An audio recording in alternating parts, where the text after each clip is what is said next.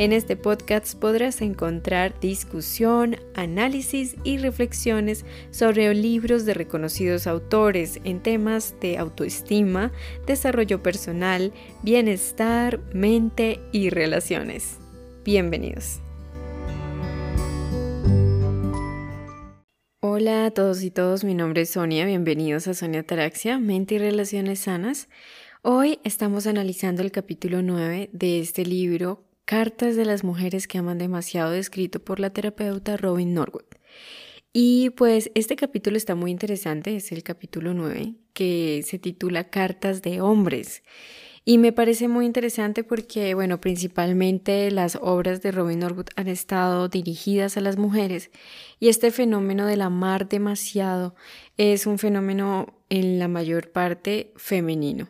Sin embargo, pues no hay que descartar a los hombres, ¿no? Eh, en los ah, episodios anteriores eh, hemos visto cómo algunos lectores le escribieron a la autora pues preguntándole por qué ha excluido a los hombres, por qué no escribió un libro también pensando en los hombres, pues los hombres también son seres que sienten, personas de carne y hueso.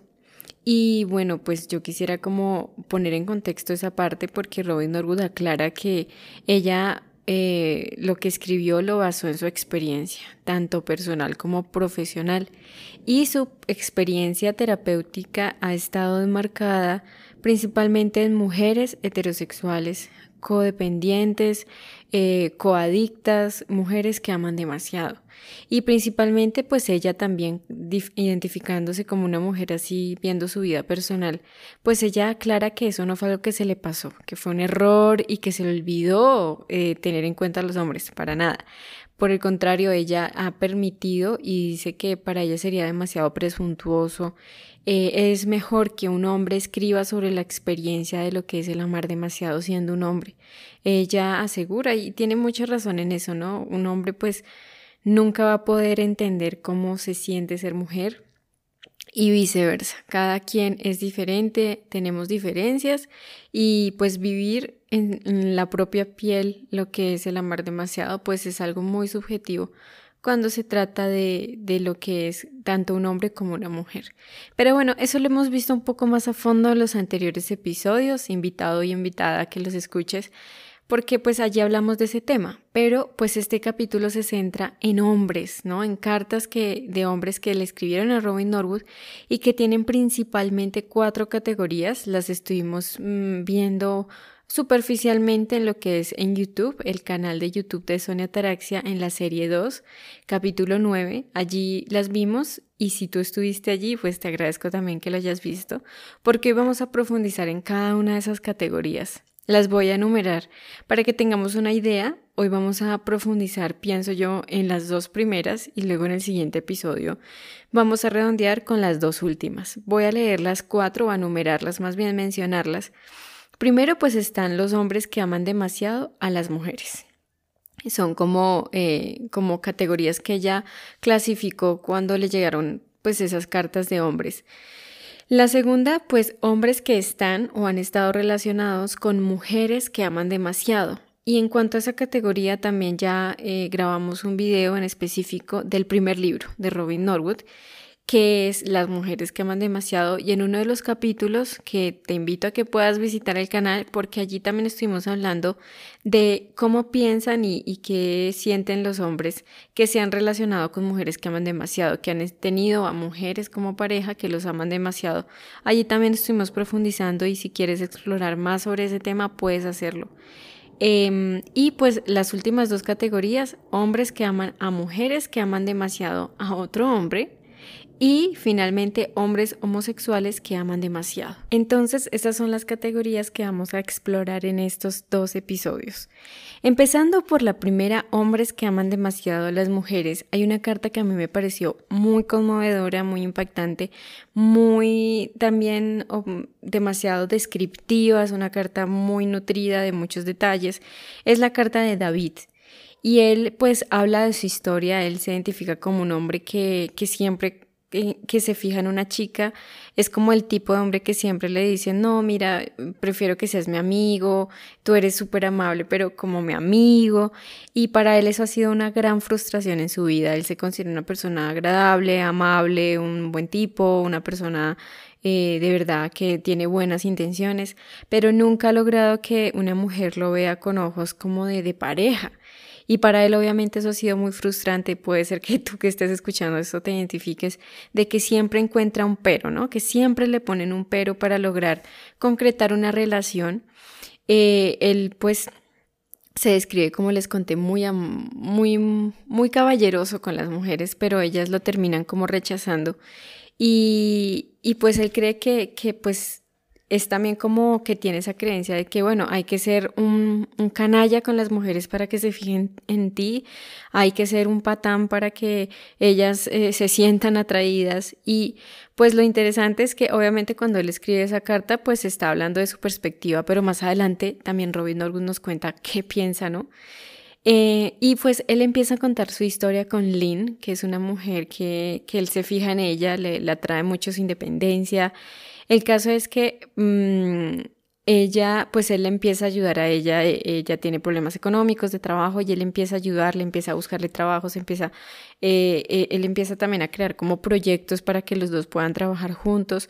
O sea, él está muy metido también en, en, la, en, en, el plan de, de crear eh, mm, espacios para que estén los dos juntos, pero a la vez él es ser como ese caballero que le está ayudando, que la está salvando, que le está colaborando, que le está dando cosas, que eh, está haciendo también que ella crezca profesionalmente y está ocupándose de ella, ¿no? Se vuelve ella como prácticamente un proyecto para él.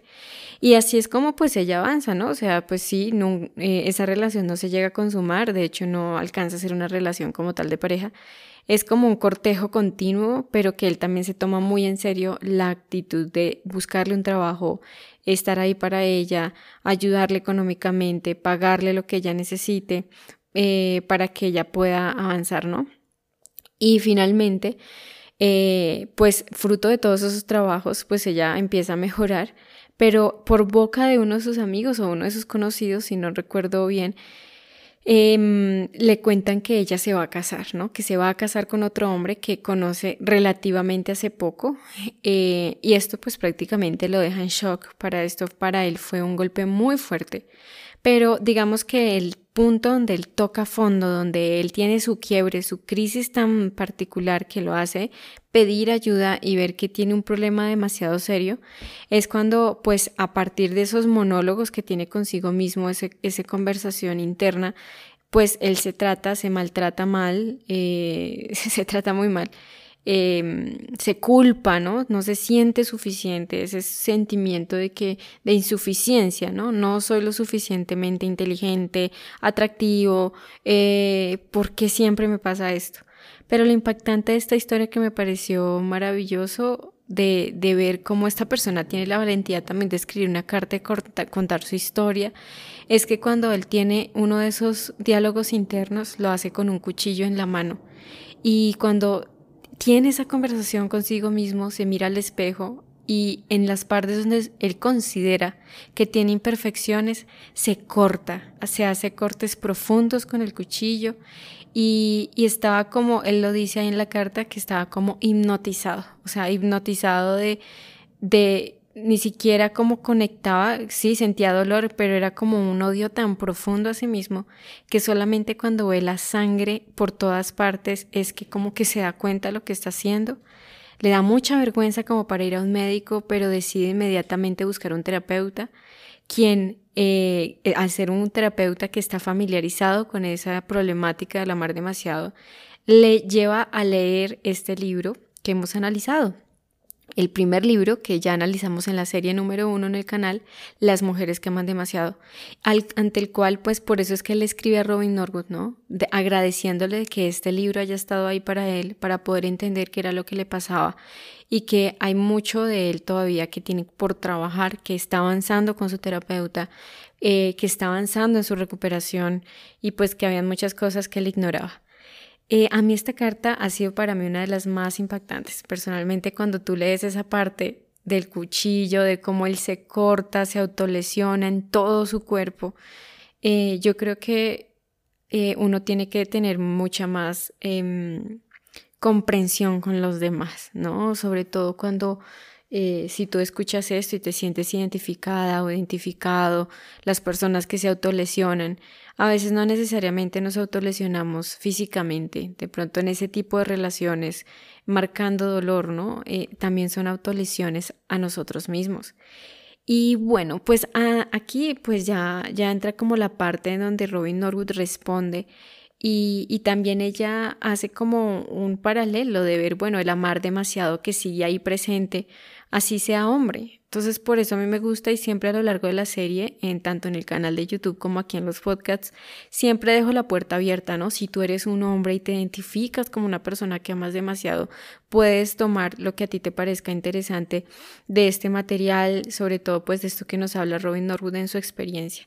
Y primero que nada, pues ella las dos cosas que principalmente eh, Robin empieza a analizar en el caso de David es que primero pues hay una gran diferencia en es verdad, porque a veces creo que David en su carta da a entender que esa mujer era una mujer que amaba demasiado, él la ve más bien a ella como una mujer que ama demasiado, cuando también él tenía muchos rasgos de él, es el que era el que amaba demasiado en la carta porque él analizaba de que ella lo amaba demasiado porque pues lo rechaza, ¿no? Lo rechaza y prefiere a otro hombre que recién conoció, que no dio mucho por ella. Entonces ahí es donde Robin Norwood hace el siguiente análisis y es que es verdad que una mujer que ama demasiado y no está en recuperación, no se ha recuperado, eh, rehuye y, rechaza rápidamente a una persona, a un hombre bueno, afectuoso, eh, que quiere estar para ella, que le puede brindar una relación o que quiere tener una relación eh, seria, estable, tranquila. Entonces, esa es una cosa que no se puede negar. Sin embargo, no se debe confundir y me parece muy importante que lo podamos mencionar y es que no hay que confundirlo en cuanto al respecto de que una mujer sana no esté dispuesta a relacionarse de una manera íntima con un tipo de hombre al que eh, se le confunde con alguien más bien ya altruista, servicial, demasiado entregado, demasiado dedicado, que pues se le pueda confundir como alguien agradable.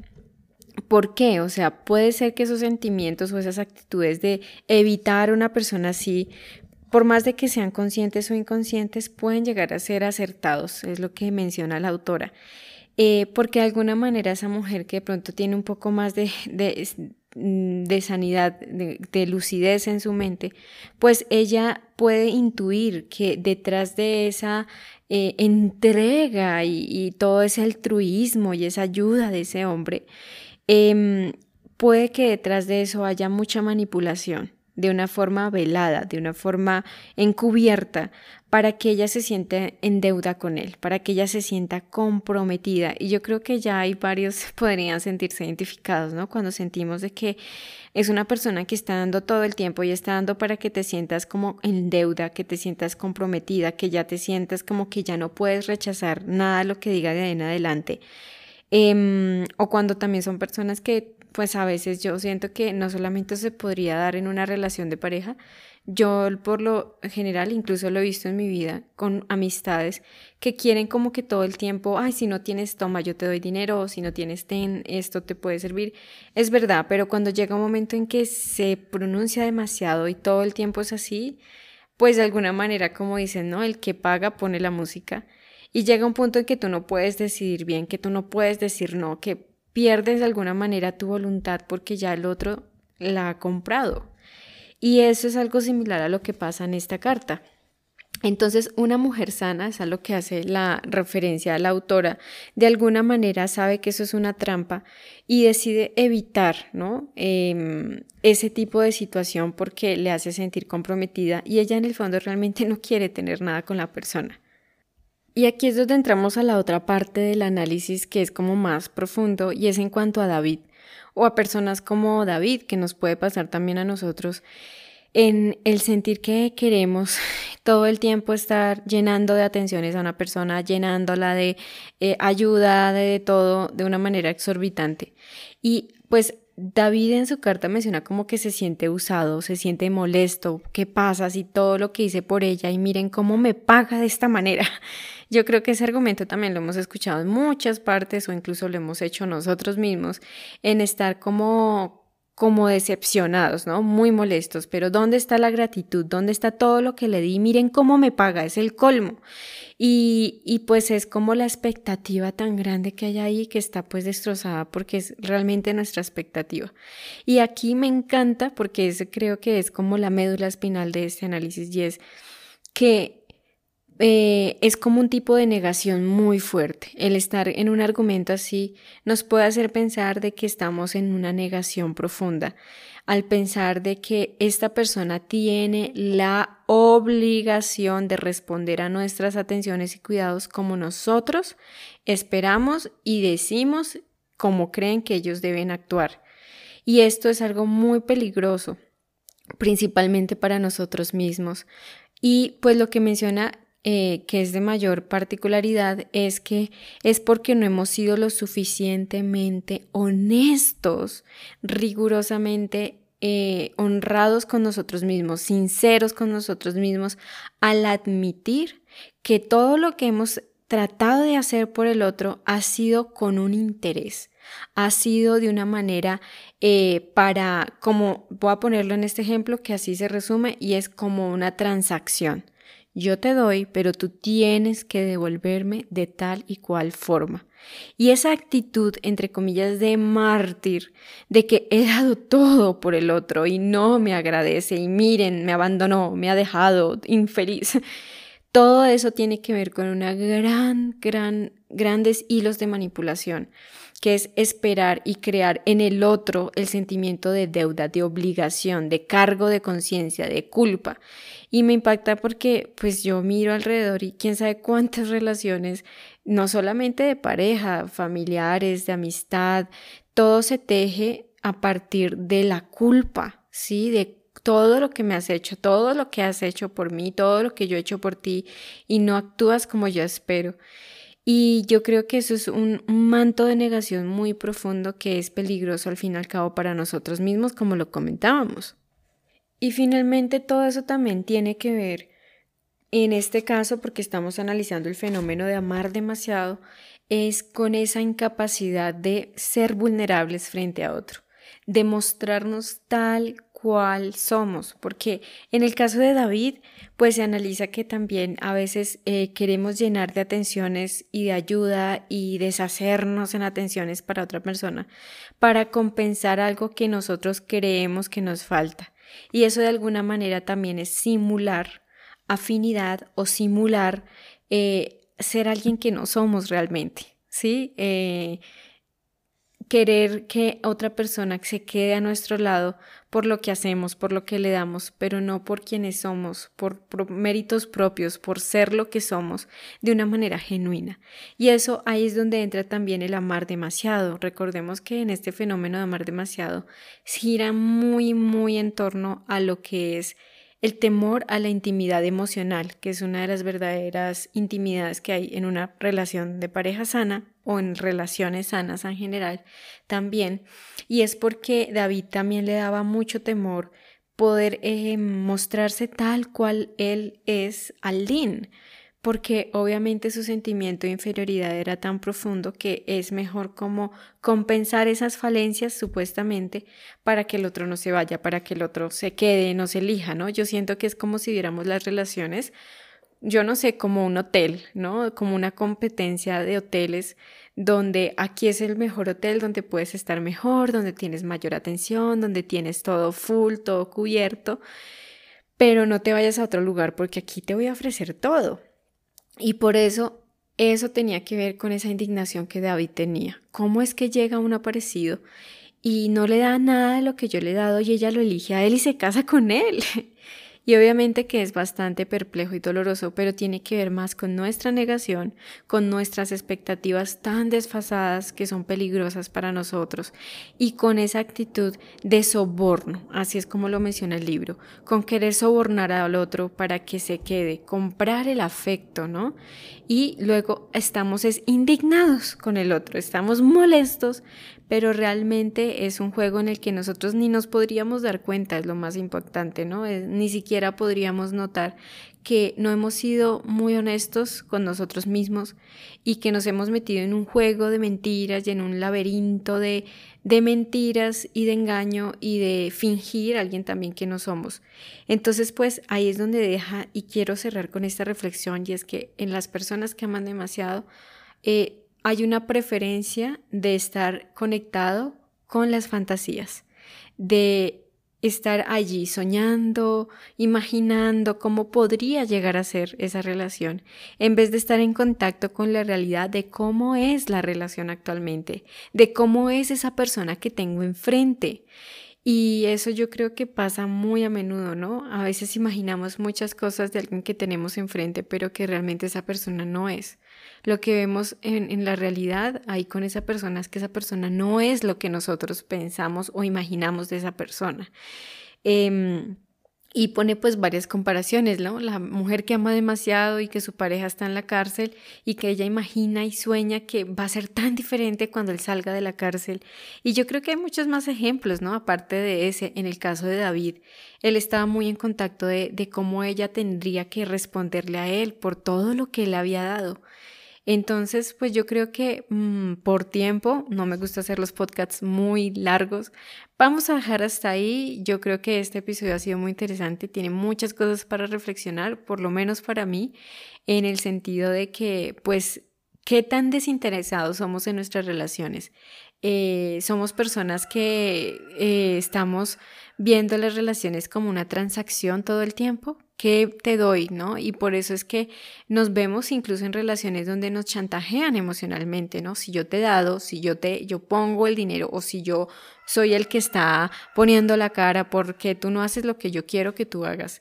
Y yo creo que eso se da demasiado y es algo que, que puede ser pan diario y que yo creo que hay que trabajar muchísimo en nosotros mismos porque pues si también hemos manifestado algo así, si hemos creado así, algo así en nuestra vida, pues tiene mucho que ver con nosotros, tiene mucho tanto si somos personas que eh, nos vemos envueltas con personas que nos chantajean, que nos presionan, como también eh, si somos nosotros los que estamos eh, sobornando al otro, presionándolo, dando demasiadas cosas, y yo creo que eso a mí me ayuda muchísimo a ver cuáles son mis motivaciones cuando me relaciono con los demás.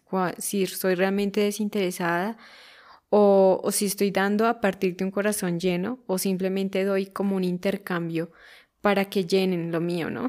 Porque muchas veces las relaciones son eso, una cobertura, un intercambio para cubrir miedos, para cubrir carencias, para cubrir necesidades.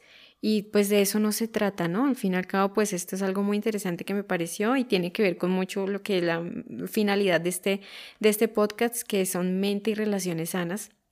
Espero que te haya gustado. Sé que te dije que vamos a analizar otra eh, categoría, pero siento que por hoy ha sido suficiente y el tiempo de este episodio ha sido como el apenas necesario, entonces pues más bien te veo en la próxima.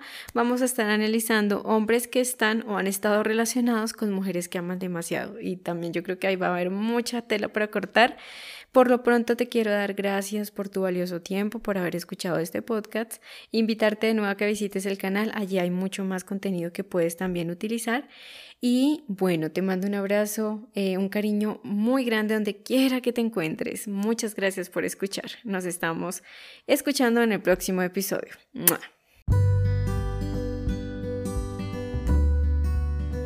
Si te gustaría conocer más, te invito a que te unas a mi podcast y me acompañes a despertar nuestra conciencia. Conoce mucho más en el canal de YouTube de Sonia Ataraxia y encuéntrame como Sonia-Ataraxia en Instagram, Twitter, entre otros.